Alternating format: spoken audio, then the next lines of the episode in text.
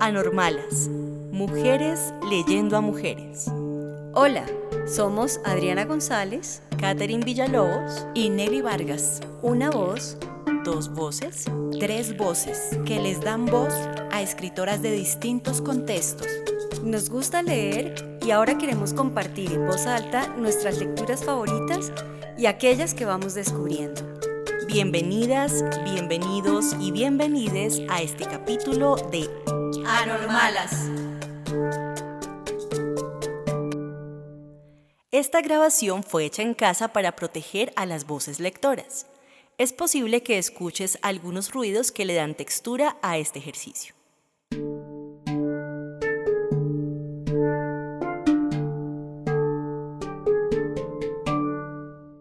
Leeremos a Ángeles Mastreta, escritora y periodista mexicana, nacida en Puebla. Su obra narrativa destaca por una sucesiva contextualización del pensamiento feminista mexicano de los años 70 y 80. Sus novelas y cuentos exponen una posición liberadora de la mujer oprimida que logra tener control de su destino. Hoy leeremos dos relatos de su obra, Mujeres de Ojos Grandes, compilación de 37 cuentos independientes, sin títulos, pero con unidad de espacio.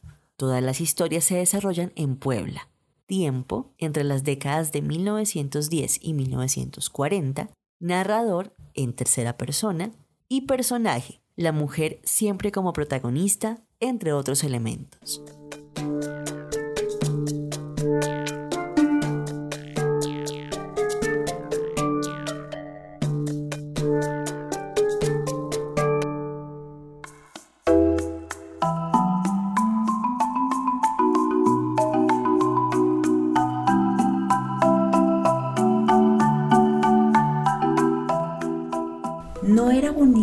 La tía Cristina Martínez, pero algo tenía en sus piernas flacas y su voz atropellada que la hacía interesante. Por desgracia, los hombres de Puebla no andaban buscando mujeres interesantes para casarse con ellas y la tía Cristina cumplió 20 años sin que nadie le hubiera propuesto ni siquiera un noviazgo de buen nivel.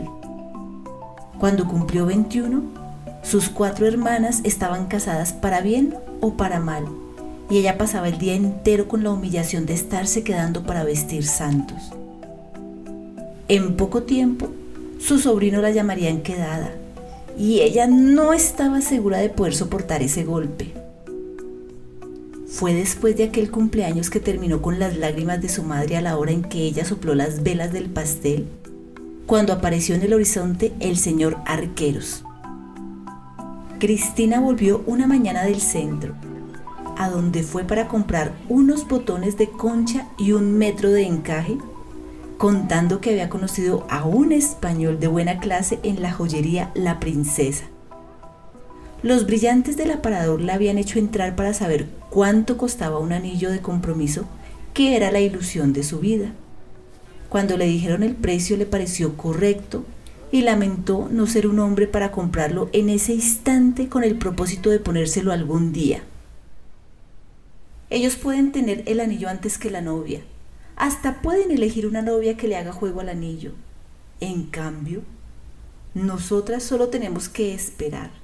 Hay quienes esperan toda su vida y quienes cargan para siempre con un anillo que les disgusta. ¿No crees? Le preguntó a su madre durante la comida. Ya no te pelees con los hombres, Cristina, dijo su madre. ¿Quién va a ver por ti cuando me muera?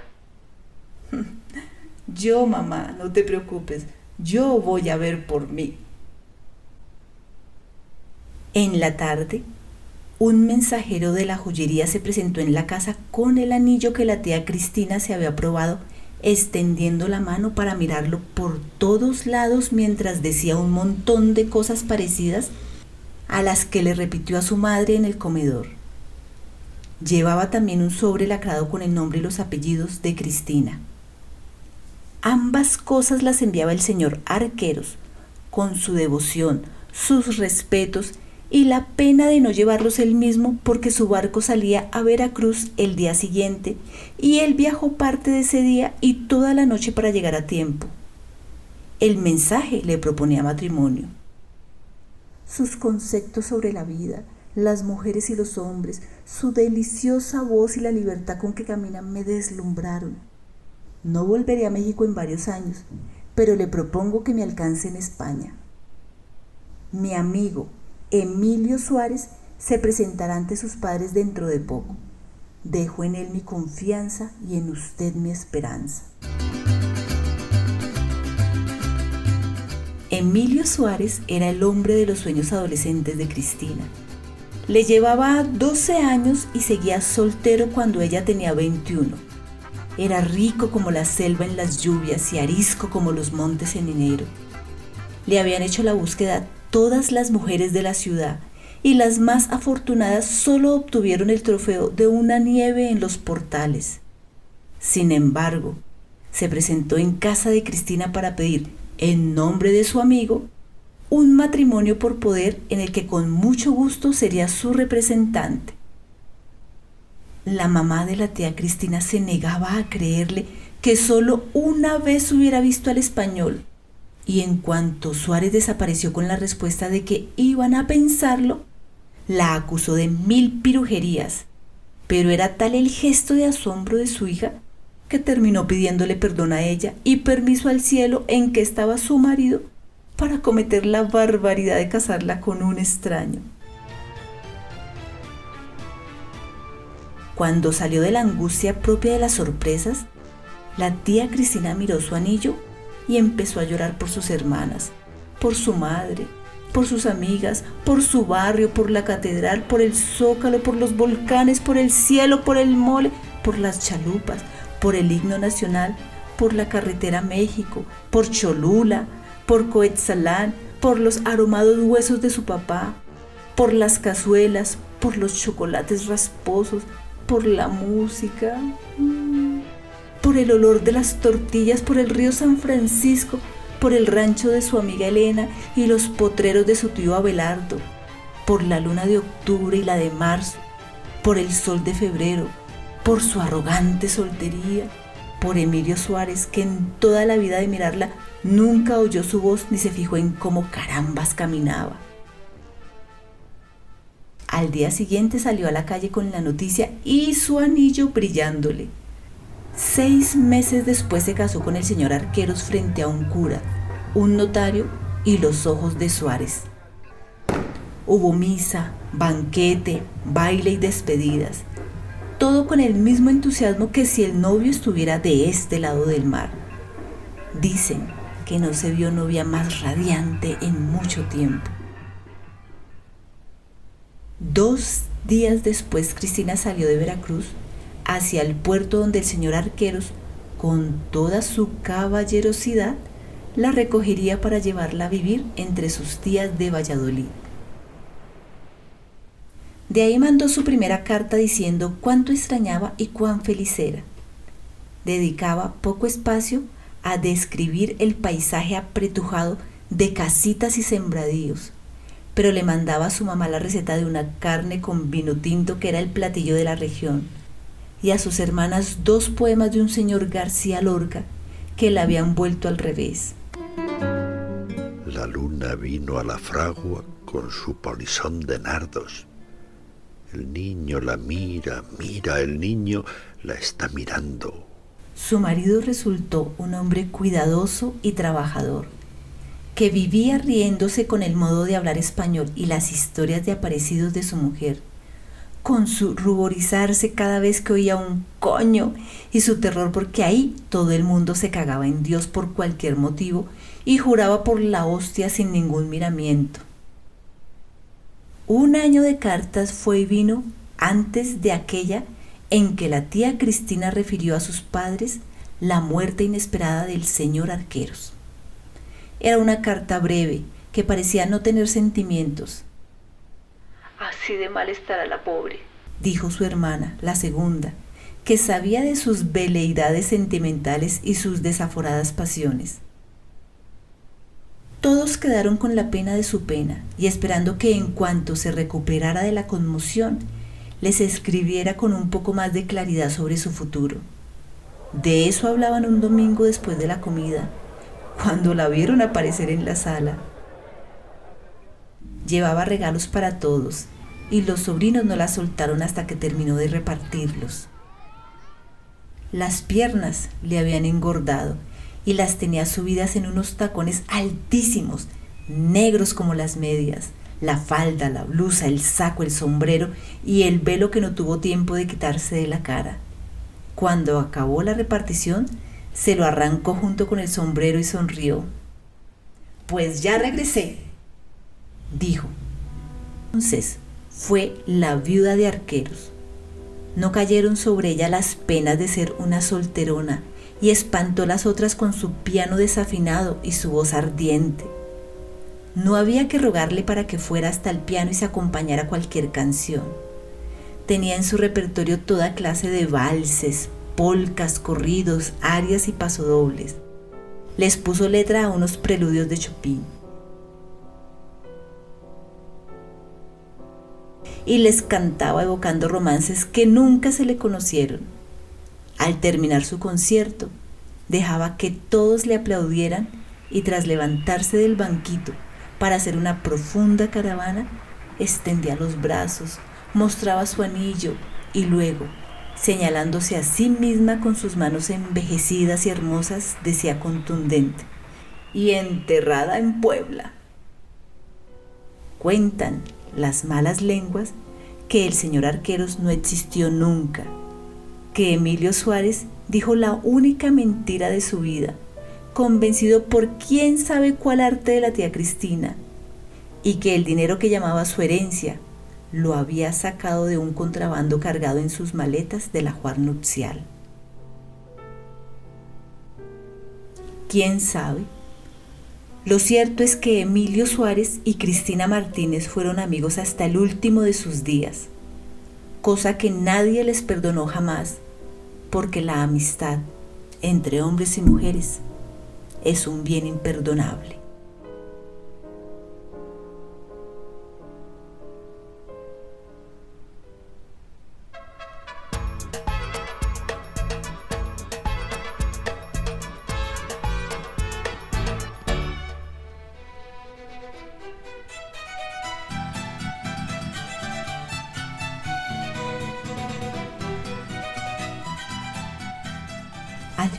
Su vida cultivaba violetas. Tenía un cuarto luminoso que fue llenando de flores. Llegó a crecer las más extravagantes y le gustaba regalarlas para que todo el mundo tuviera en su casa el inquebrantable aroma de concha esparza. Murió rodeada de parientes sin consuelo, metida en su bata de seda azul brillante, con los labios pintados y un enorme disgusto porque la vida no quiso darle más de 85 años. Nadie sabe cómo no estaba cansada de vivir. Había trabajado como un arriero durante casi toda su existencia. Pero algo tenían las generaciones de antes que aguantaban más, como todas las cosas de antes, como los autos, los relojes, las lámparas, las sillas, los platos y los sartenes de antes. Concepción Esparza tuvo, igual que todas sus hermanas, las piernas flacas, grandes los pechos y una sonrisa inclemente para mirar y mirarse, una absoluta incredulidad en los santos de yeso y una fe ciega en los espíritus y sus chocarrerías. Era hija de un médico que participó en la revolución de Tuxtepec.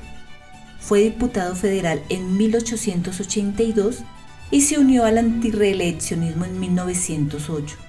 Un hombre sabio y fascinante que le permeó la vida con su gusto por la música y las causas difíciles. Pero como al destino le gusta emparejar sus dones, a Concha le sobró padre, pero le faltó marido.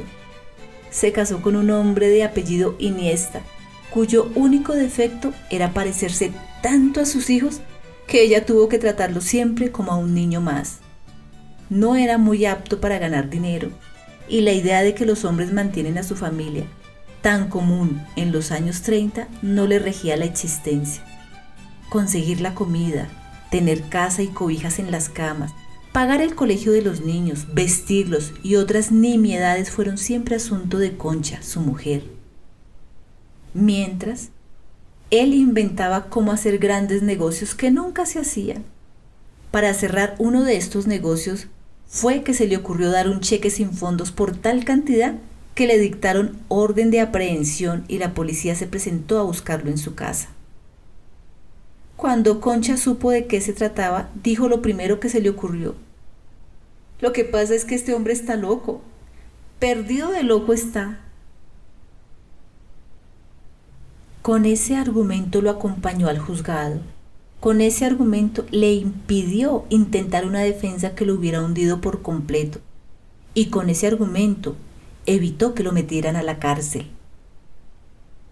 A cambio de tan horrible destino, con ese argumento Concha Esparza organizó que su marido fuera a dar a un manicomio cercano a la pirámide de Cholula. Era un lugar tranquilo, vigilado por frailes en las faldas del cerro. Agradecidos con las visitas médicas del padre de Concha, los frailes aceptaron ahí al señor Iniesta, mientras se olvidaba el asunto del cheque. Claro está que Concha debía pagar cada mes el mantenimiento de aquel cuerdo entre los impávidos muros del manicomio. Seis meses hizo ella el esfuerzo de costear la estancia. Cuando sus finanzas no pudieron más, decidió recoger a su marido tras conseguir la anuencia pública para hacerse cargo de él y sus desatinos. Un domingo fue a buscarlo a Cholula. Lo encontró desayunando entre los frailes a los que hacía reír con la historia de un marinero que se tatuó una sirena en la calva. A usted, padre, no le quedaría mal una, le decía al más sonriente. Mientras conversaba el señor Iniesta, vio acercarse a su mujer por el corredor que conducía al refectorio. Siguió hablando y riendo durante todo el tiempo que la tía Concha empleó en llegar hasta la mesa en que él y los frailes departían con ese regocijo infantil que solo tienen los hombres cuando se saben rodeados de hombres. Como si no conociera las reglas de tal privacía, Concha Esparza caminó alrededor de la mesa, haciendo sonar los zapatos de tacón alto que solo sacaba del ropero en ocasiones a su juicio memorables. Cuando estuvo frente a su marido saludó al grupo con una sonrisa. ¿Y tú qué andas haciendo por aquí? Le preguntó el señor Iniesta, más incómodo que sorprendido. Vine a recogerte, le respondió la tía Concha, hablándole como se les habla a los niños a la hora de recogerlos en la escuela, jugando a entregarles el tesoro de su libertad a cambio de un abrazo. ¿Por qué? dijo Iniesta mortificado. Aquí estoy seguro. No conviene que salga de aquí. Además, la paso bien. Se respira un aire de jardines y paz que le va de maravilla a mi espíritu. ¿Qué? preguntó Concha Esparza. Lo que te digo. De momento no estoy mal aquí. No te preocupes. Tengo buena amistad con los cuerdos y no la llevo mal con los locos. Algunos tienen ratos de excepcional inspiración, otros son excelentes interlocutores. Me está cayendo bien el descanso porque en este lugar hasta los que gritan hacen menos ruido que tus hijos. Dijo como si él no tuviera nada que ver con la existencia de tales hijos. Iniesta, ¿qué voy a hacer contigo? Le preguntó al aire Concha Esparza. Después dio la vuelta y caminó hasta la reja de salida. Por favor, padre, explíquele usted, le dijo al fraile que la acompañaba, que sus vacaciones cuestan y que yo no le voy a pagar un día más. ¿Adivinar qué le habrá explicado el padre aquel al señor Iniesta? El caso fue que el lunes en la mañana el cerrojo de la casa de tía Concha sonó lento, como lo hacía sonar la calma con que lo empujaba su marido. Ya vine, madre, dijo Iniesta con una tristeza de velorio. Qué bueno, hijo, le contestó su mujer sin mostrar asombro. Te está esperando el señor Benítez. Para proponerme un negocio, dijo él y recuperó la viveza de su voz. Verás, verás qué negocio, Concha. Ahora vas a ver. Así era ese hombre, comentaba la tía muchos años después. Toda la vida fue así. Para entonces, ya la casa de huéspedes de la tía Concha había sido un éxito y le había dejado los ahorros con los que puso un restaurante que después le dejó tiempo para comerciar con bienes raíces y hasta le dio la oportunidad de comprarse un terreno en Polanco y otro en Acapulco. Cuando sus hijos crecieron y tras la muerte del señor Iniesta, ella aprendió a pintar las olas de la quebrada y a comunicarse con el espíritu de su padre. Poca gente ha sido tan feliz como ella entonces. Por eso la enojó tanto la vida, yéndose cuando apenas empezaba a gozarla.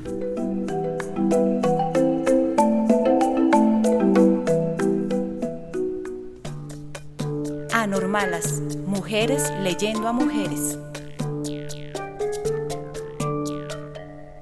Gracias por escucharnos. Encuentra este y otros capítulos en YouTube, Apple Podcast, Spotify y en nuestro blog. Síguenos en Instagram, Twitter y Facebook. Comparte este capítulo con tus amigos. Anormalas, mujeres leyendo a mujeres. Un podcast con sabor de boca que se te queda en la mente y en el corazón.